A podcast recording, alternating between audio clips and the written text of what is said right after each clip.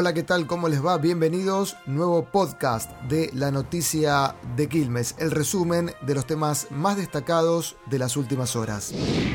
La diócesis de Quilmes dio a conocer el horario de las misas virtuales del mes de mayo. Tendrán horario especial luego de las restricciones por el coronavirus, de lunes a viernes a las 8 de la mañana, en tanto que los días sábados el horario será a las 19 horas, en tanto los domingos a partir de las 11 horas. Recuerden que las misas virtuales se pueden seguir a través del Facebook de la Diócesis de Quilmes. La intendenta de Quilmes, Mayra Mendoza, estuvo visitando el vacunatorio habilitado en el Centro de Veteranos de Malvinas de Quilmes, ubicado allí en la calle Joaquín B. González y Gutiérrez. Se trata de una de las 12 postas de vacunación que funcionan en el distrito en el marco, lógicamente, de esta campaña nacional de vacunación contra el coronavirus. En Quilmes, hasta el momento, la ciudad ya aplicó más de 100.000 dosis de las vacunas. Y a 39 años del hundimiento del buque Ara General Belgrano, el Centro de Veteranos de Guerra de Malvinas de Quilmes recordó a los 323 tripulantes que perdieron su vida en aquellos años.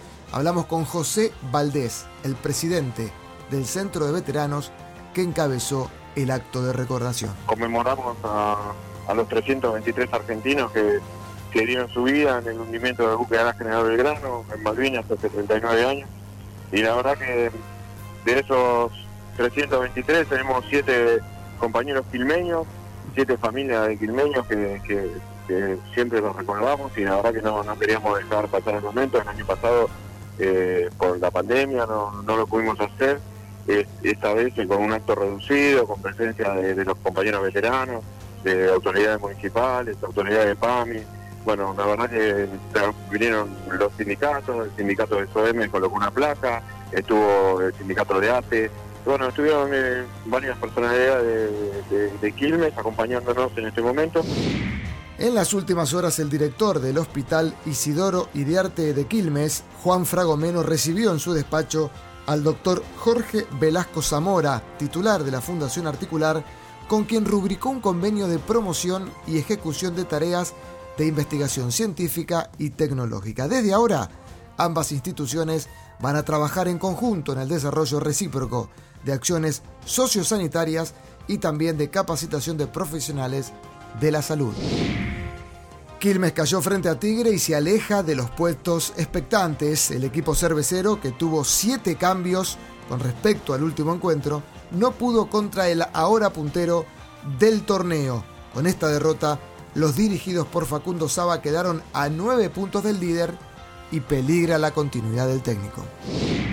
La concejal Raquel Coltani, integrante hasta hace algunas horas del bloque de Juntos por el Cambio, anunció que se aleja de ese bloque para conformar un bloque unipersonal. La legisladora dijo en un comunicado ratificar su pertenencia al espacio de Juntos por el Cambio, pero en lo local ella busca desempeñarse con el formato de un bloque unipersonal con el que dijo espero poder seguir aportando a los quilmenios desde un rol más activo. Hasta aquí la información más destacada de la jornada. Gracias por estar del otro lado. Recordá seguirnos a través de www.lanoticiadequilmes.com.ar y también a través de nuestras redes sociales, Twitter, Facebook y también Instagram. Gracias, estás informado.